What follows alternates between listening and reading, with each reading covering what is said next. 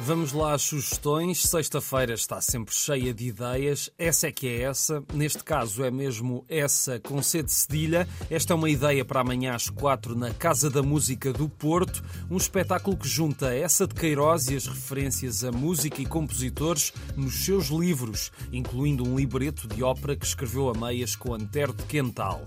Este espetáculo celebra o escritor nesta viagem improvável ao seu universo. Essa é que é essa amanhã às quatro na Casa da Música. E por falar em escritores, amanhã no Centro Cultural da Malveira há uma oficina Saramago, das três às seis da tarde. Há uma oportunidade de descobrir mais sobre o escritor do Memorial do Convento, numa oficina com o título Saramago Além do Português, uma atividade dinamizada no âmbito da rota criada à volta do mesmo romance, do Memorial do Convento. Saibam mais em cm-mafra.pt.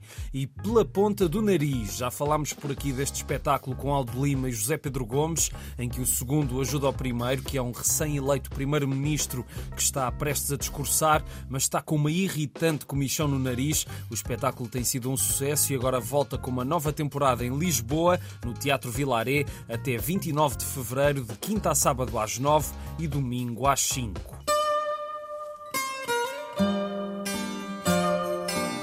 Música amanhã às nove e meia em Idanha Nova, o Centro Cultural Reiano recebe o Bernardo Moreira Sexteto para um concerto entre paredes. É uma homenagem a Carlos Paredes, que estamos a ouvir, um artista que foi muito importante para o contrabaixista Bernardo Moreira, inspirado por Paredes logo no seu primeiro disco que editou aos 18 anos. Este espetáculo Entre Paredes foi vencedor do Prémio Carlos Paredes Execo para ver e ouvir amanhã às nove e meia no Centro Cultural Reiano.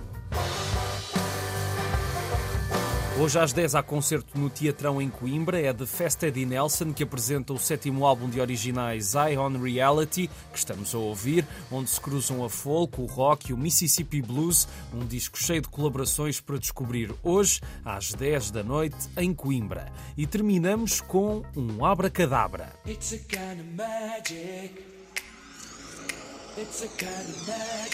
O que acham de um workshop para aprender a ciência na magia? É o que propõe o Luís de Matos para amanhã às 10 da manhã no Coliseu do Porto. A ciência e o impossível vai ajudar-nos a descobrir os segredos escondidos nas ilusões dos maiores mágicos do mundo para mostrar que por trás de cada espetáculo há muito trabalho e muita ciência envolvida, com princípios científicos que se entrelaçam com a magia para criarem as ilusões mais mirabolantes. 90 minutos para aprender ilusões e descobrir um pouco da história da magia, amanhã às 10 da manhã no Coliseu do Porto. E é tudo por hoje. Um grande abraço e um excelente fim de semana.